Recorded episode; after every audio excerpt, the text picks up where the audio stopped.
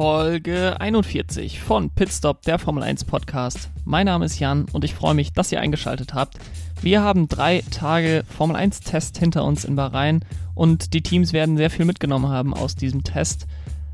Die Fans, die Zuschauer, äh, alle anderen, die nicht den Zugriff auf die Daten haben und wissen, was die Teams genau gemacht haben mit ihren Runs, haben natürlich sehr viel weniger Informationen aus diesem Test gezogen. Ich versuche heute so ein bisschen das alles in Kontext zu setzen, versuche das Ganze ein bisschen aufzubröseln, möchte die Gewinner und Verlierer, zumindest soweit man das beurteilen kann, des Tests einmal betrachten, möchte aber vorher starten mit einem kurzen Disclaimer beziehungsweise einer kurzen grundsätzlichen Sache zu den Tests, denn die Testdaten, ich habe es gerade schon kurz anklingen lassen, insbesondere die Zeiten sind nicht aussagekräftig. Ja, Max Verstappen war der schnellste, ja, Yuki Tsunoda war der zweitschnellste, aber ich würde mein ganzes Geld darauf setzen, dass beim Q3 in Bahrain in zwei Wochen nicht Max Verstappen und Yuki Tsunoda auf 1 ist, auf 1 und 2 sind.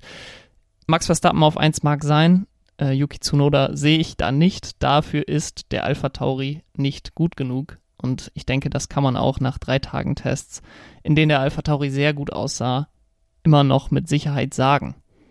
Die Tests sind für die Teams sehr, sehr wichtig, denn das erste Mal ist dann wirklich das Auto auf der Strecke.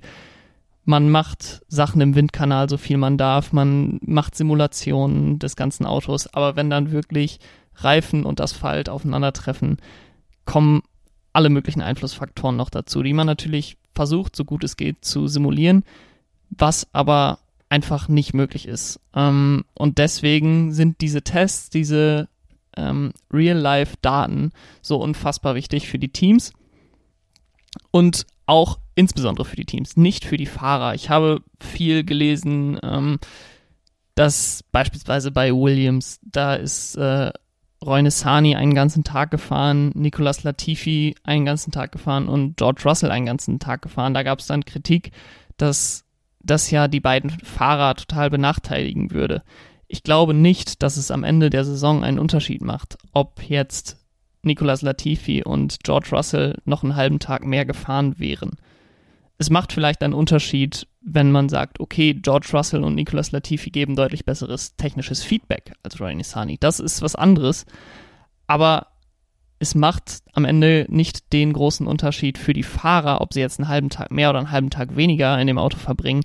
Denn im Laufe der Saison gleicht sich das ohnehin alles an und ich würde sagen, spätestens nach dem zweiten Grand Prix, wenn nicht sogar schon während des Trainings beim ersten Grand Prix, ist es fast egal, wie viele Runden jetzt welcher Fahrer für das Team gefahren ist. Es ist wichtig, dass das Team viele Runden fahren kann, dass das Auto zuverlässig ist bei den Tests, dass man viele Daten sammeln kann, dass man seine Vermutung bestätigt oder dass man diese Vermutung äh, eben nicht bestätigt bekommt durch die Testdaten und dann hier und da noch was verändern kann.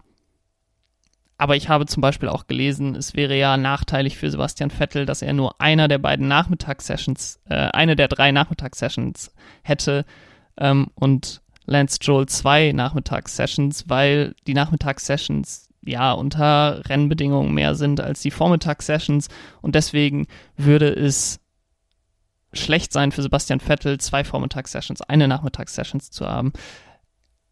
Ja, nein. also ich verstehe ein bisschen den Hintergrund, aber niemand wird in zwei Wochen sagen, ja, okay, Lance Stroll hat äh, Sebastian Vettel im Qualifying geschlagen, aber man muss ja auch bedenken, Lance Stroll ist ja einen Tag mehr in Qualifying-Bedingungen vor zwei Wochen hier im Test gefahren. Wenn das jemand sagt, dann stimmt das, glaube ich, einfach nicht. Ich habe auch noch nie gehört am Ende der Saison, ja, okay, der Fahrer XY hat jetzt seinen Teamkollegen sehr deutlich geschlagen im Teamduell, aber er hatte ja auch einen Testtag mehr bei den Preseason-Tests. So funktioniert das einfach nicht. Talent ist Talent, glaube ich, da einfach in der Formel 1. Es ist, wie gesagt, wichtig für die Teams, aber die Fahrerergebnisse werden am Ende der Saison nie auf die Tests zurückgeführt. Deswegen, wenn jetzt Zeiten verglichen werden und Max Verstappen ist eine Sekunde schneller gewesen als ein Sergio Perez, dann heißt es nicht zwangsläufig, dass Sergio Perez der schlechtere Fahrer der beiden ist, beziehungsweise auch nicht in diesem Auto der schlechtere Fahrer ist. Es wird wahrscheinlich so sein, weil Max Verstappen ein Ausnahmetalent ist. Aber nichtsdestotrotz kann man das jetzt nicht an den Testzeiten ablesen, sondern es wird sich in den wirklich wichtigen Sessions, in den Qualifying Sessions, in den Rennsessions zeigen, dieser Unterschied im Talent. Ähm, und das hat nichts mit den Testzeiten zu tun. Nachdem ich all das jetzt gesagt habe, möchte ich in die Testzeiten beziehungsweise in die Testergebnisse, in die Testdaten, die uns zur Verfügung stellen ähm, und die allgemeinen Eindrücke des Tests möchte ich jetzt etwas rein interpretieren, beziehungsweise die möchte ich analysieren und möchte das Ganze aufteilen in einmal drei Gewinner, die ich äh, in dem Test sehe, und drei Verlierer in dem Test. Das sind jetzt nicht Personen oder zwangsläufig Teams, sondern einfach grundsätzliche Gewinner und Verlierer des Tests und möchte dabei starten mit dem Ferrari-Motor, der aus meiner Sicht ein Gewinner des Tests ist. Letztes Jahr war der Ferrari-Motor ja einer der schlechtesten oder der schlechteste Motor. Ich glaube, da gibt es keine zwei Meinungen. Ferrari, Alfa Romeo und Haas haben die ganze Saison darunter gelitten, dass sie sehr wenig Power auf der äh, auf geraden Strecken hatten. Ähm, in Monza gab es da ja auch ein ziemliches Debakel für Ferrari, was ja kaschiert wurde, dadurch, dass Mercedes auch ein Debakel hatte, dadurch, dass äh, ein italienisches Team gewonnen hat, dadurch, dass beide Ferrari auch ausgeschieden sind, was am Ende des Tages nicht so schlimm aussieht, wie wenn sie äh, letzter und vorletzter geworden wären. Aber es war schon eindeutig, dass der Ferrari-Motor der schwächste Motor war.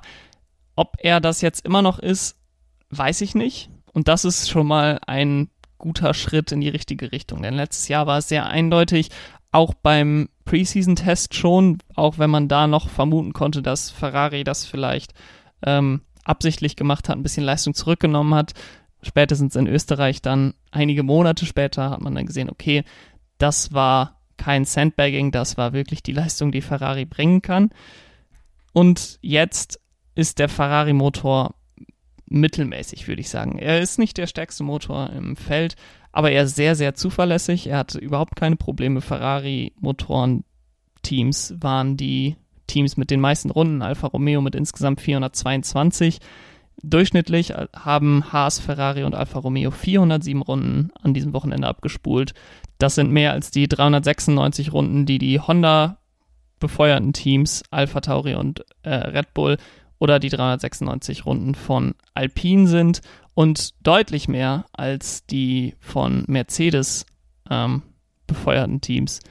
Äh, Williams, Mercedes, Aston Martin und neuerdings ja auch McLaren, die haben nämlich im Schnitt nur 330 Runden am Wochenende zustande gebracht. Ähm, dass der Haas so problemlos lief, ähm, war ein sehr gutes Zeichen für das Team von Mick Schumacher, von Günther Steiner. Ähm, wie gesagt, Alfa Romeo die meisten Runden abgespult. Kimi Räikkönen heute alleine 164, also am Sonntag, am dritten Tag alleine 164 Runden abgespult. Äh, ich konnte keine zuverlässigen Daten finden, was die meisten Runden an einem Testtag sind, aber da wird Kimi Räikkönen relativ weit oben jetzt auch stehen. Und das gibt natürlich den beiden Teams die Hoffnung, dass man, selbst wenn man das Auto nicht besonders viel weiterentwickelt hat, insbesondere bei Haas, wo das Auto ja quasi die 2020er Version ist, dass man trotzdem Fortschritte machen kann, dass man nicht allzu weit weg ist von Mittelfeld, dass äh, Williams vielleicht auch gar nicht an den beiden Teams vorbeikommt ähm, und man noch den einen oder anderen Punkt einsacken kann im Laufe der Saison. Und für Ferrari, für das Werksteam heißt es, dass man jetzt nicht mehr die Ausrede hat, dass der Motor so schwach ist. Das hieß es ja am Anfang, dass das Auto ja eigentlich gut wäre, aber der Motor ist einfach schwach. Im Laufe der Saison hat man dann immer mehr gemerkt, okay, der, das Auto ist jetzt kein schlechtes Auto. Es ist sicherlich eins im guten Mittelfeld, aber es ist auch nicht das Top-Auto, was Ferrari 2017, 2018 und auch 2019 gebaut hat. Ähm, der Motor ist jetzt keine Ausrede mehr und deswegen muss auch das Chassis, die Aerodynamik wieder so funktionieren, dass äh, Ferrari auch unter den Top 3 angreifen kann, denn das muss kurz- oder mittelfristig das Ziel der Scuderia sein. Der nächste Gewinner auf meiner Liste ist äh, Red Bull bzw. Alpha Tauri als Kombi, die beiden Teams, die beiden Schwesterteams. Ich habe es gerade schon gesagt, ähm, im Schnitt haben die beiden 396 Runden abgespult Und das, obwohl Yuki Tsunoda am ersten Testtag äh, Probleme mit dem Antrieb hatte und deswegen einige Runden nicht fahren konnte. Also Alpha Tauri hätte auch noch mehr Runden fahren können. Sie waren trotzdem ähm, zusammen mit Alfa Romeo mit 422 Runden am Ende des Wochenendes das Team mit den meisten Runden. Und Red Bull und Alpha Tauri sind weniger wegen der Zuverlässigkeit die Gewinner des Tests, sondern vielmehr aufgrund der neuen ähm, Regeländerungen, die ja insbesondere den Unterboden betreffen, der zum Heck des Autos jetzt schmaler zuläuft als noch im letzten Jahr. Das führt dazu, dass man weniger Downforce auf der Hinterachse hat, ähm, dass das Auto tendenziell instabiler wird auf der Hinterachse und insbesondere der Red Bull hatte damit ja eher Probleme im letzten Jahr, dass ähm, insbesondere auch Alex Albon damit nicht klarkam, dass das ein sehr nervöses Heck hatte, dass man äh, sich sehr schnell wegdrehte, wenn man aufs Gas ging. Aber das scheint Red Bull in den Griff bekommen zu haben, während andere Teams Probleme damit haben, weil eben der Downforce auf der Hinterachse durch den schmaleren äh, Unterboden verloren geht. Das wird auch darauf zurückgeführt, dass die beiden Teams immer eine sehr starke Neigung des Autos haben, der sogenannte Rake. Das ist ein grundsätzlich anderes Konzept als bei Mercedes, die immer ein sehr flaches Auto haben, wo also sowohl vorne an der Vorderachse als auch hinten an der Hinterachse der Abstand zwischen dem Unterboden und der ähm, Fahrbahn relativ gleich ist. Es ist bei Red Bull und insbesondere bei Alpha Tauri fällt mir es immer wieder auf, ähm, vorne ein sehr schmaler Abstand zwischen dem Unterboden und der Fahrbahn und hinten schon deutlich mehr Abstand. Und das scheint dazu zu führen, dass die Autos durch diese Unterbodenverschmalerung nicht so sehr gelitten haben und dadurch besteht jetzt die Hoffnung, dass Red Bull so viel aufgeholt haben kann auf Mercedes, dass es eine spannende WM werden könnte dass äh, Red Bull sogar mit einem Vorsprung in die Saison geht als das beste Team. Im letzten Jahr war es ja eher umgekehrt. Da war Red Bull zu Beginn der Saison deutlich hinter Mercedes, hat dann immer mehr aufgeholt. Max Verstappen hat dann ja auch das letzte Rennen in Abu Dhabi gewonnen. Jetzt mit relativ wenig Regeländerungen, die grundsätzlich dazu führten, dass die Autos ungefähr den Stand des Saisonendes letztes Jahr haben.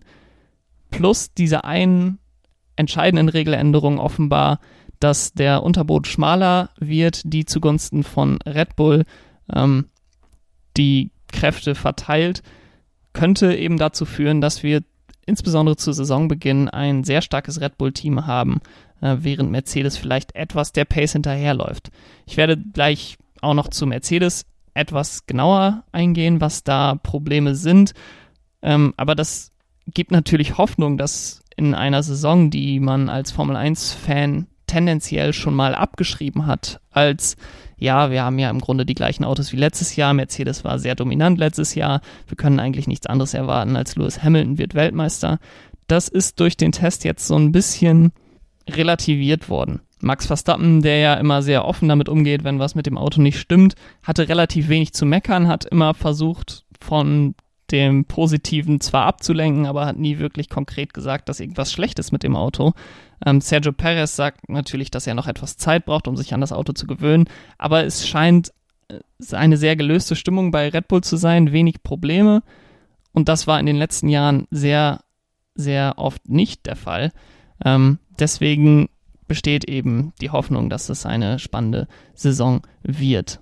Nachdem ich all das gesagt habe, muss man an dieser Stelle aber nochmal erwähnen, dass in den äh, letzten neun Jahren das schnellste Team bei den Tests nur zweimal Weltmeister wurde. Das war 2015 Mercedes und das war letztes Jahr Mercedes. Ähm, das waren sicherlich auch die dominantesten Saisons der, äh, des Mercedes-Teams.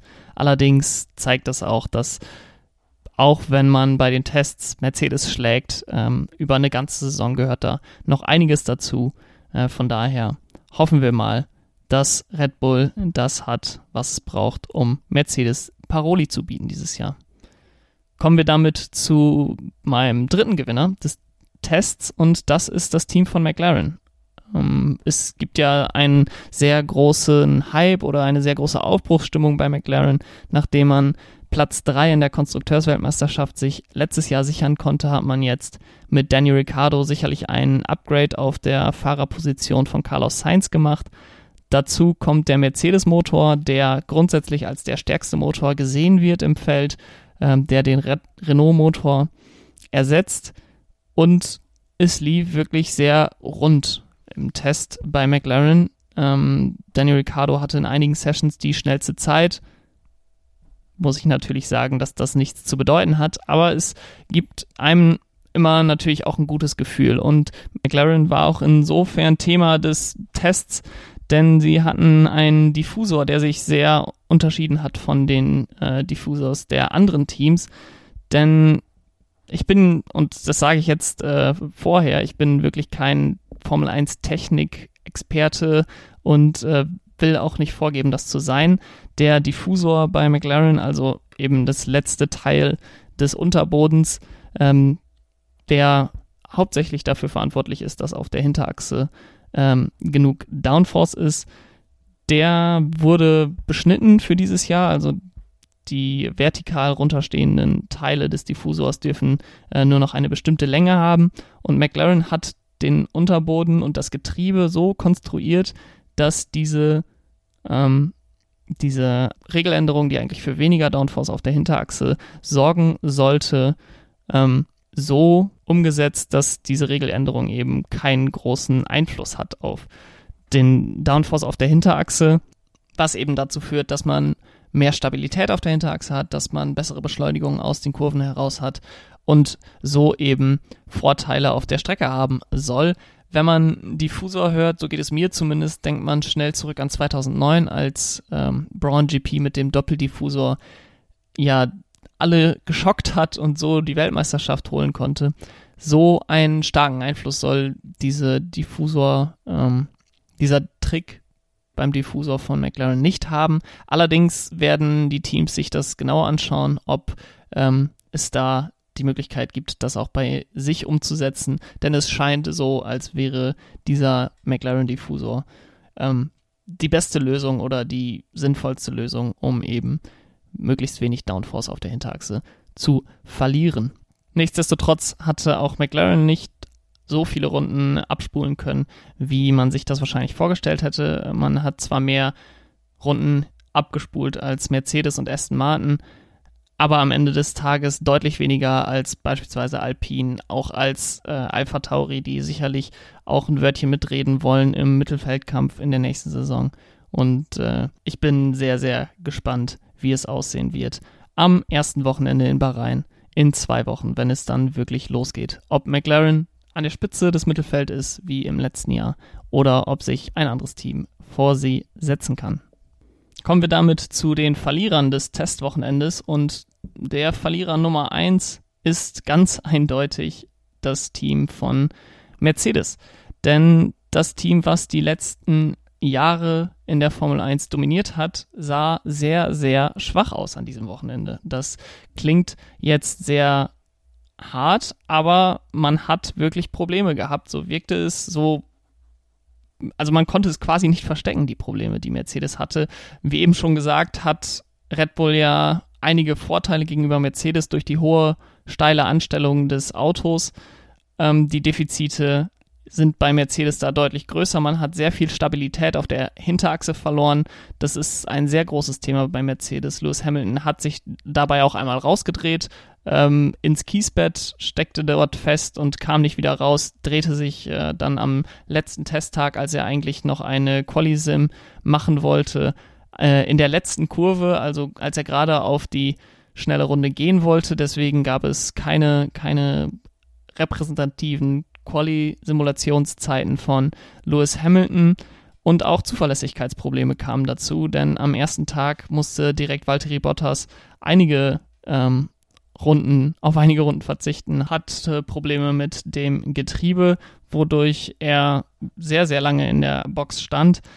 Und man will jetzt natürlich nicht zu optimistisch oder pessimistisch für Mercedes sein, denn es ist immer noch das Team, was die Turbo-Hybrid-Ära wie kein anderes Team, dominiert hat äh, irgendeine Ära in der Formel 1. Sieben Konstrukteursweltmeisterschaften in Folge, sechs Weltmeistertitel für Lewis Hamilton, einen für Nico Rosberg, also wirklich alle 14 Weltmeistertitel in den letzten sieben Jahren abgeräumt.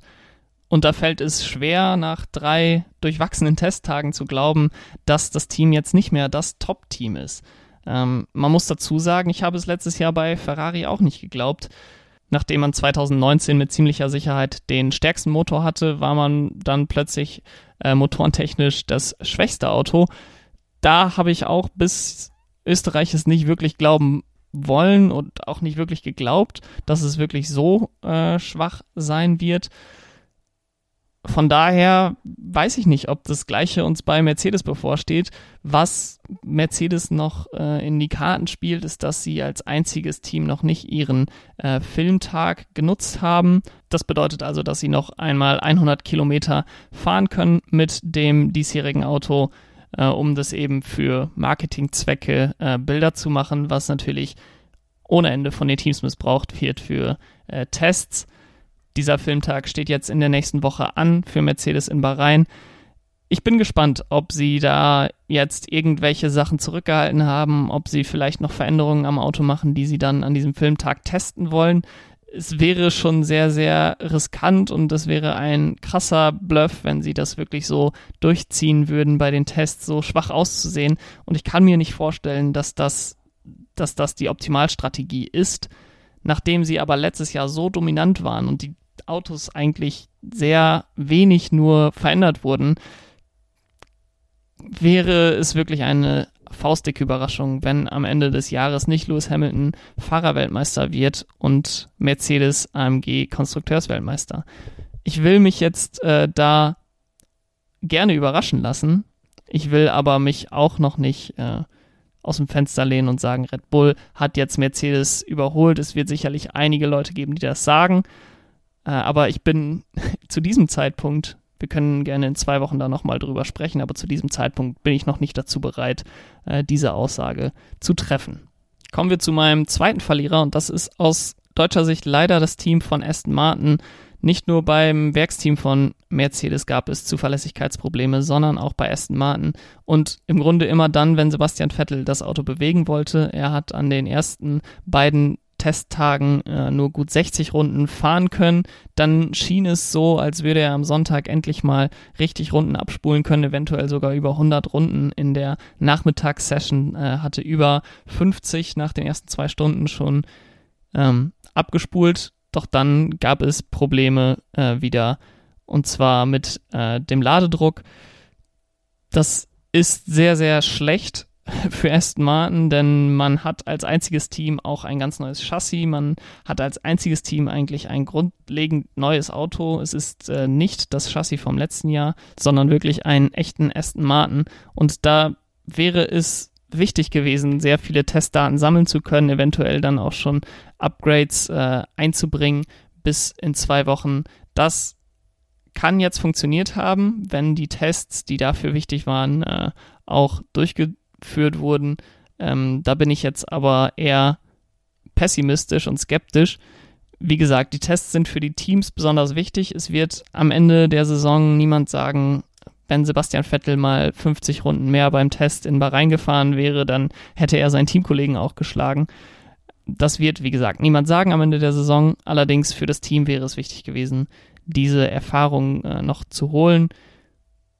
Grundsätzlich muss man allerdings sagen, dass Sebastian Vettel, wenn man jetzt nochmal mit deutscher Brille da drauf schauen möchte, sehr zufrieden schien im Allgemeinen. Nicht mit dem, was auf der Strecke passierte. Ähm, die Aston Martin haben, glaube ich, soweit ich weiß, auch gar keine richtigen Qualifying-Simulationen gemacht, ähm, waren deswegen immer sehr weit hinten dran.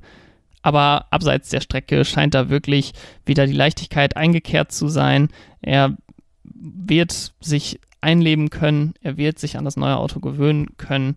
Ähm, wie gut er damit abliefern kann, das wird sich zeigen. Ich glaube, dass das Auto ihm gut liegt. Ob es so gut ist wie das letztjährige Racing Point Auto. Das steht allerdings nach den Tests jetzt etwas wieder in Frage. Man hatte gehofft, dass man McLaren diesen dritten Platz in der Konstrukteursweltmeisterschaft ähm, abnehmen kann. Da wäre ich jetzt vorsichtig, denn nicht nur McLaren, sondern eben auch Alpha Tauri und Alpine und in gewisser Weise auch der Ferrari sahen alle gut aus. Von daher wird es ein sehr, sehr harter Kampf, wenn man da wieder äh, um Platz 3 bis Saisonende dabei sein will. Und der letzte Verlierer der Tests, das ist weniger auf das Rennen bezogen, weniger auf die wirklichen Leistungen der Teams bezogen, sondern vielmehr auf die Farben der Formel 1. Denn äh, Alpine, Williams, Red Bull, die haben alle Blautöne äh, als Farbe, als Identifikationsfarbe in den Zeitmessungen, in den kleinen Minimaps, wo dann mit Punkten die Autos angezeigt werden, wer wo ist. Und wenn man sie direkt nebeneinander sieht, wenn man sieht, okay, hier ist VER Max Verstappen und hier ist Fernando Alonso ALO und dann sieht man die Blautöne nebeneinander, dann sagt man, okay, das ist der Red Bull, das ist der Alpine, ist ja leicht. Aber wenn man dann wie heute oder wie das dann bei Qualifying Sessions auch sein wird, die Minimap angezeigt bekommt, wo welches Auto ist und die ohne Referenzpunkt der anderen Teams da ein dunkelblauer Punkt lang fährt und wo auch kein Name dran steht, dann wird werde ich nicht in der Lage sein, das zu unterscheiden. Dazu kommt ein sehr dunkles Blau bei Alpha Tauri und ein sehr dunkles Grün bei Aston Martin, die auf diesen Timing Screens eben auch sehr leicht verwechselbar sind.